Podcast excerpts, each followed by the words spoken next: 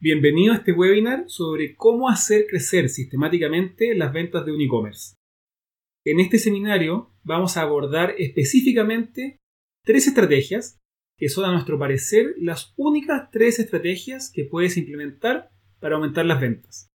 No solo de un e-commerce, sino de cualquier negocio online u offline. Además, para cada una de estas estrategias vamos a compartir cuatro tácticas Así que vamos a estar revisando 12 tácticas específicas que puedes implementar, algunas replicables en cualquier negocio y otras particulares para el caso de los e-commerce. Si durante la presentación te van surgiendo algunas dudas, puedes enviármelas por email a gabriel.canal-online.com y al terminar la presentación, si nos alcanza el tiempo, te las respondo aquí en vivo y si no, te las respondo luego por correo. Nuestro desafío aquí va a ser conseguir todo esto en un máximo de 20 minutos. Y el tiempo ya está corriendo, así que vayamos directo al grano. ¿Cuáles son las tres estrategias para aumentar las ventas de tu e-commerce? Nosotros las llamamos las tres C, que consisten en aumentar los tres factores que componen tu venta.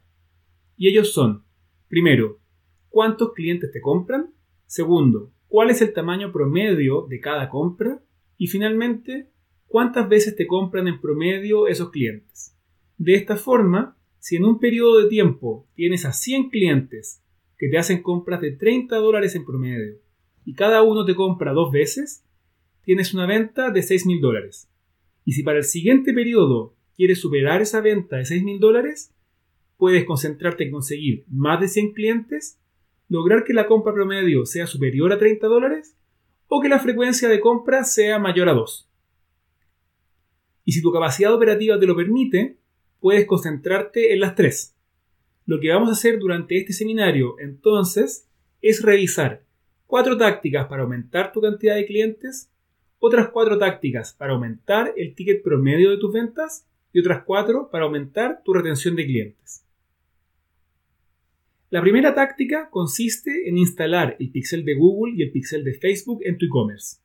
Con esto consigues que además de poder ver el gasto, las impresiones y los clics de cada uno de tus anuncios, puedas ver también cuántos clientes te han traído y cuántas ventas han generado.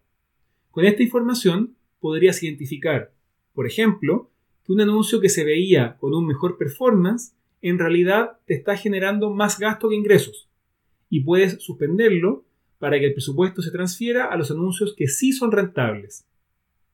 La segunda táctica consiste en utilizar las audiencias similares de Facebook. Para entender el valor de esta táctica, te voy a explicar primero básicamente cómo operan las campañas de anuncios en Facebook. Primero, tú defines a las personas que quieres que vean tus anuncios basándote en tu mejor criterio. Pero como esa segmentación es imperfecta, solo un pequeño porcentaje de esas personas hace clic sobre ellos. Y luego otro pequeño porcentaje termina comprando y el resultado de eso son los clientes que Facebook te genera. Con las audiencias similares, puedes indicarle a Facebook que quieres que el anuncio le aparezca a las personas que se parecen a los que ya te compraron. De esta forma, aumenta el porcentaje de prospectos que hacen clic sobre tu anuncio y el porcentaje de visitas que termina comprando. Y mientras más clientes cierras, más grande es la muestra para Facebook y mejor es la segmentación automática que hacen por lo que esta táctica se perfecciona automáticamente con el tiempo. En tercer lugar está el hacer marketing de referidos. Típicamente los e-commerce invierten muchos recursos en traer tráfico desde Google y las redes sociales, pero luego que alguien compra, suenan los grillos. Si a una persona le gustó tu tienda y lo que ofreces y se decide a comprar, tienes que pedirle que te refiera a sus amigos. A esta persona le gusta tu negocio y muchas veces lo va a hacer no por hacerte un favor, sino por hacerle el favor a sus amigos. Pero si no le pides que lo haga, es probable que no se le ocurra. Un caso de estudio interesante es el de Riff Raff, un e-commerce dedicado a la venta de productos que ayudan a dormir a los bebés, y que inmediatamente después de pagar te ofrecen un cupón de descuento que puedes regalar a tus amigos en Facebook. Y la cuarta táctica para aumentar tu captación de clientes es integrar un programa de afiliados. El programa de afiliados permite que cualquier persona se registre para promocionar tus productos a cambio de una comisión por venta que tú defines. y el mismo programa te lleva la contabilidad de las comisiones de cada afiliado. El caso de estudio más exitoso del mundo es el de Amazon. Por eso has visto miles de sitios web promocionando productos que se venden ahí. El upselling consiste en ofrecerle al cliente justo antes de comprar que lleve una mayor cantidad de lo mismo que está comprando, a cambio de un beneficio que normalmente consiste en un descuento por volumen o despacho gratuito. Y un caso de estudio interesante de upselling es el de Scratch, que es el mayor e-commerce de comida de perros en Australia. Y luego de hacerte un par de preguntas sobre tu mascota, te ofrecen el producto ideal para ti y de inmediato te incitan a comprar dos cajas a cambio de 10 dólares de descuento. Otra táctica similar es el cross-selling, que consiste no en ofrecer una mayor cantidad de lo mismo, sino en ofrecer productos complementarios justo antes de pasar por el checkout. Un ejemplo de esto es lo que hace Audible, que es un e-commerce de libros en formato de audio adquirido por Amazon, y que justo antes de pagar por un libro te ofrece agregar otros libros similares al carrito. Otra táctica excelente para aumentar el tamaño de la compra media es lo que se conoce como el bundling, y que consiste en vender conjuntos de productos como paquete.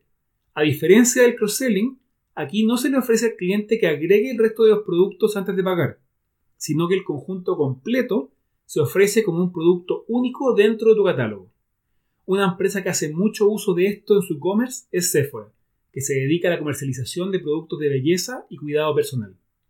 Y por último, pero quizás más obvio, si quieres aumentar el ticket promedio de tu e-commerce, puedes probar qué ocurre si sube los precios. En una tienda física es más difícil, pero en tu e-commerce puedes probar distintos precios según la geografía del cliente, según el horario o día de la semana, etc. Y si afecta negativamente tu volumen de ventas, puedes revertirlo con un par de clics. Generalmente, la forma más descuidada de aumentar las ventas es trabajar en la tasa de recompra de tus clientes.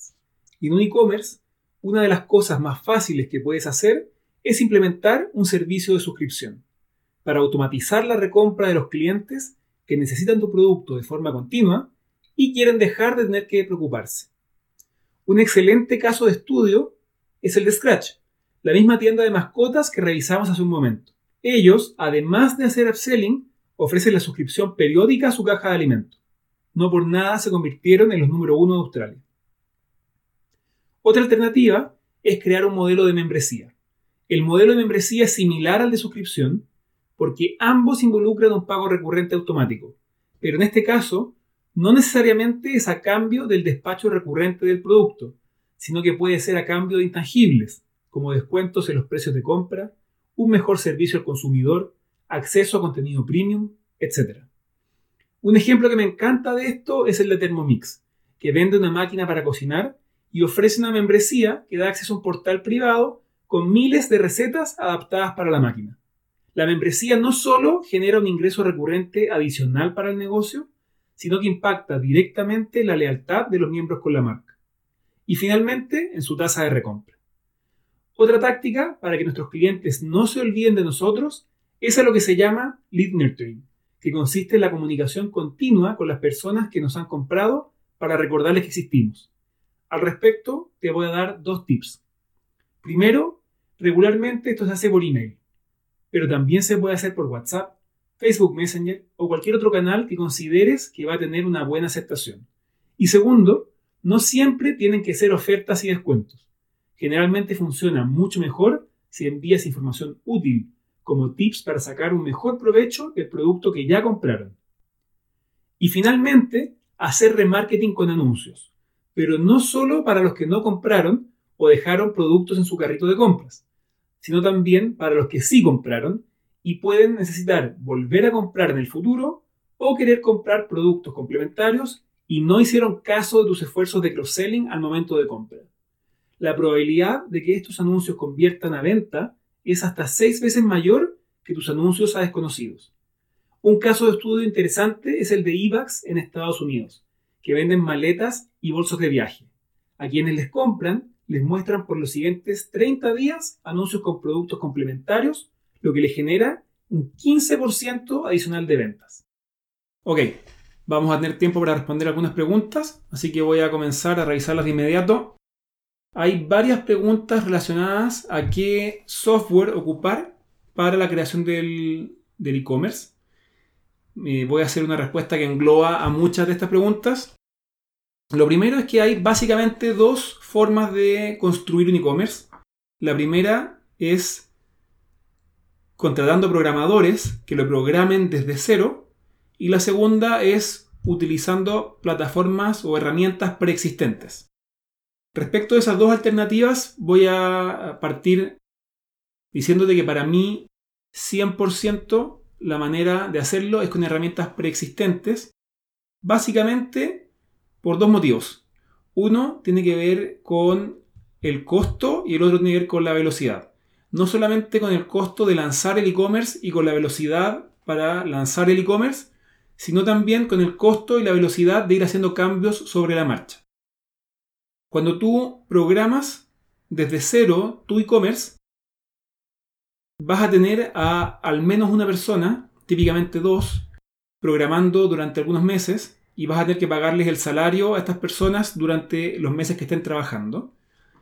Y probablemente el resultado de ese trabajo no sea un e-commerce tan completo como estas empresas que lo único que hacen es ofrecer plataformas prefabricadas de e-commerce y que tienen equipos completos de gente hace años trabajando en que sus herramientas, sus plataformas sean las mejores. Y normalmente estas plataformas te las disponen por un costo marginal que típicamente es un porcentaje de la venta, ni siquiera un, costo de setup inicial. Y lo segundo es la velocidad. Si tú inicias un e-commerce hoy utilizando una herramienta prefabricada, tu e-commerce lo puedes lanzar literalmente hoy. Mientras que en el caso de un e-commerce programado desde cero, eh, va a tardar algunos meses en estar listo. Lo mismo ocurre con cualquier nueva funcionalidad o cualquier cambio que quieras hacerle a la plataforma de forma posterior. Imagínate que estás viviendo en Latinoamérica y necesitas que tu e-commerce se integre con el medio de pago local. En el caso de Chile, por ejemplo, puede ser WebPay. Eh, desconozco cuáles son los medios de pago en, otras regiones de, eh, del mundo, a diferencia adicionalmente a PayPal o Stripe. Pero tú necesitas que se integre y eh, hacer esa integración va a tomar tiempo. O después de ver este webinar decides que quieres instalar un programa de afiliados y como tu plataforma es custom, es tuya, el programa de afiliados que quieres utilizar no se integra con la tuya y vas a tener que volver a contactar a los mismos programadores para que desarrollen la integración con la herramienta de afiliados que quieres ocupar. Lo mismo con eh, algún módulo de upselling o de cross-selling. Mientras que si tú utilizas una herramienta prefabricada conocida, masiva, con muy alta probabilidad, todas estas herramientas adicionales para hacer eh, cross-selling o hacer upselling o hacer afiliados o hacer referidos ya tiene la integración nativa con esas herramientas. Entonces, básicamente, mi recomendación es irte por las herramientas prefabricadas. Típicamente son o gratuitas o tienen un costo variable y son inmediatas. En lo personal no le veo ninguna ventaja a construir un e-commerce desde cero. Conozco compañías grandes aquí en Chile que lo han hecho y que después de algunos años han migrado a alguna plataforma prefabricada exactamente por estos mismos motivos. Lo segundo es que dentro del mundo de herramientas prefabricadas, las más típicas o las más habituales, y yo siempre te voy a recomendar mantenerte con las típicas y las habituales porque hay más herramientas que se integran con ellas, hay más expertos que te pueden ayudar, hay más foros si es que buscas en internet, son WooCommerce, que es, es un plugin de WordPress que opera dentro de WordPress, Shopify, PrestaShop y Magento. Las cuatro son muy buenas. El éxito de tu e-commerce no depende de la herramienta de e-commerce que estés ocupando. Lo único realmente importante de tu herramienta de e-commerce es que eh, se integre con otras herramientas de forma fácil o que involucre, que incorpore ya los módulos que tú necesitas para hacer gestión comercial. Estas cuatro que te acabo de mencionar son muy completas. todas incorporan todos los módulos que puedes necesitar y además se integran directamente con otras herramientas o vía Zapier con otras herramientas como un CRM, eh, gestión de contactos, etc. Dentro de ese mundo, mi favorita y la que utilizamos en canal online es WooCommerce porque opera dentro de WordPress y nosotros somos fanáticos de WordPress y te recomendaría a ti si es que ya no eres experto en otra y, quieres comenzar desde cero con una, que comiences con esa, porque WooCommerce es 100% gratuita. Eh, no solamente es gratuita en, el setup, sino que es gratuita en, el costo variable. No te cobra un porcentaje de tus ventas. Mientras que, por ejemplo, a la fecha de hoy, Shopify te cobra un 3% de las ventas. Eh, y las demás son similares. Si además a eso le sumas que el medio de pago, PayPal, Stripe, WebPay o el que tú utilices, te va a cobrar típicamente otro 3%, ya tienes un 6% menos de tu venta. Y si es que tu margen eh, bruto de los productos que vendes es, digamos, un 20%, bueno, ya se te fue un 6 de tu 20, no del 100. Es por eso que a nosotros nos gusta WooCommerce. WooCommerce sí tiene algunas funcionalidades adicionales de pago, pero todas son de un pago único en la vida y normalmente están en torno a los 40 dólares. Por ejemplo, si tú quieres generar un programa de afiliados, WooCommerce tiene un plugin que se llama WooCommerce Affiliates, que vale en torno a 40 dólares y te genera en pocos minutos tu propio programa de afiliados. Vamos a ver otra pregunta. Pregunta, ¿cuáles son los errores más comunes al crear y administrar una tienda en línea? Yo te diría que el error más común tiene que ver con no conectar desde el principio los píxeles de Google y de Facebook y eh, Google Analytics. Y esto es súper importante porque si lo haces después, toda la data que hubieses esperado que se recolecte no se va a recolectar. Si que tú tardas tres meses en conectar Google Analytics, tu panel de Analytics te va a estar mostrando datos desde el día en que lo conectaste. Lo mismo ocurre con los píxeles de Google y Facebook va a estar eh, acumulando la información de quién convierte y quién no desde el día en que lo instalaste. Y conectar los píxeles y Google Analytics es un trabajo que toma como 3 minutos, por lo que no tiene ningún sentido postergarlo, pero es seguro el error más común que yo he visto al menos en los clientes que tenemos en Canal Online. Después otra pregunta que también eh, se asemeja a, varias otras preguntas que llegaron, son ¿cuáles son las cualidades de un buen comercio electrónico? Mira, creo que las 12 tácticas que repasamos podrían considerarse cualidades de un e-commerce eh, bueno, eh, llamémosle bueno como un e-commerce rentable, pero podríamos adicionar una que me parece que es muy importante para competir en el mundo de hoy en que ya existe Amazon, ya existen las grandes tiendas con sus propios e-commerce, y es cómo hago que mi tienda tenga un espacio eh, en un universo en que el cliente está a un clic de distancia mío, pero también está a un clic de distancia de Walmart, o de Amazon, o de AliExpress. Y creo yo que una de las formas, una de las estrategias más útiles para competir es la, es la especialización. Hoy día estos grandes e-commerce ya son el gran supermercado de Internet y para el tipo que sabe exactamente lo que está buscando es mucho mejor ir a Amazon probablemente que ir a tu tienda porque va a encontrar más variedad eh, y es, la probabilidad que encuentre lo que busca es mucho más alta.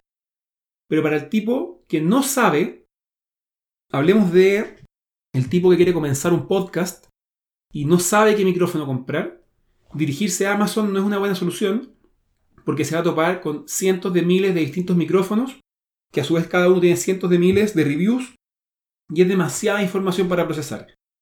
Y si me encuentro con un e-commerce especializado en podcasters, y esa especialización tiene que ser real, eh, desde el punto de vista de que eh, se vendan todos los productos que un podcaster necesita, y solo productos de cierta calidad, eh, solo reviews de cierto perfil y en que si que me comunico con algún ejecutivo vía chat o vía teléfono o vía email, la persona realmente esté capacitada para responder mis preguntas y decirme qué es lo que yo necesito, probablemente me va a resultar más cómodo ir a comprar mi micrófono a tu e-commerce que a Amazon.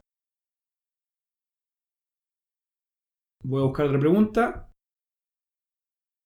Bueno, hay, varias preguntas que tienen relación con la venta de activos digitales. Particularmente mi experiencia personal es todavía mayor en activos digitales que en activos tangibles, porque junto con Alex, que es mi socio en Canal Online, tenemos un ebook que se vende a través de Amazon y tenemos también varios cursos online que se venden a través de nuestras propias tiendas online creadas con WooCommerce, que también tiene un plugin para hacer eh, cursos, cursos pagados. Creo que es una excelente estrategia y lo interesante de los activos digitales es que tú puedes montar un negocio completo en torno solo a eso. Hay gente que vive de vender cursos online, por ejemplo. Nosotros no vivimos de eso, pero sí nos genera un ingreso relevante la venta de nuestros cursos online. Y es muchísimo más fácil automatizar la postventa de un activo digital en que no existe un intermediario logístico. Pero lo otro que me parece interesante de los activos digitales es que son una alternativa para cualquier negocio, incluso un e-commerce de activo físico, incluso una tienda física, que pueda complementar su oferta de valor con activos digitales. Hoy día cualquier negocio se beneficia de posicionarse como un experto en su industria y una forma espectacular de hacerlo es creando contenido. Si ya estás creando contenido, estás a dos pasos de distancia de crear un contenido premium. Típicamente eh, los posts en tu blog pueden ser contenido gratuito, pero puedes reunir tus mejores posts y complementarlos con más información para hacer un ebook y ese ebook ponerlo a la venta en tu sitio te genera un posicionamiento todavía más poderoso porque estás cobrando por tu conocimiento, por ende tu conocimiento es relevante. Y en segundo lugar, es una línea de ingresos adicional para tu negocio. Puedes hacer, para darte algunas ideas, un, un ebook, puedes hacer un curso en línea, puedes vender templates. Yo me he topado con negocios que venden plantillas Excel, plantillas de Word, plantillas de PowerPoint. Un ejemplo que de hecho dimos recién es el de Thermomix, que eh, venden acceso a un portal con recetas. Ellos venden típicamente máquinas y tienen tiendas físicas y tienen tienda online y venden una máquina física para cocinar, pero además tienen por un lado un portal gratuito con recetas para la gente que compra su máquina y por otro lado un portal premium con todavía más recetas. Bueno, eso es, muchas gracias por haberme acompañado. Espero haberles entregado algún contenido de utilidad. Les recuerdo mi correo. Si es que quieren ponerse en contacto conmigo, tienen dudas, me pueden escribir a gabriel canal-online.com.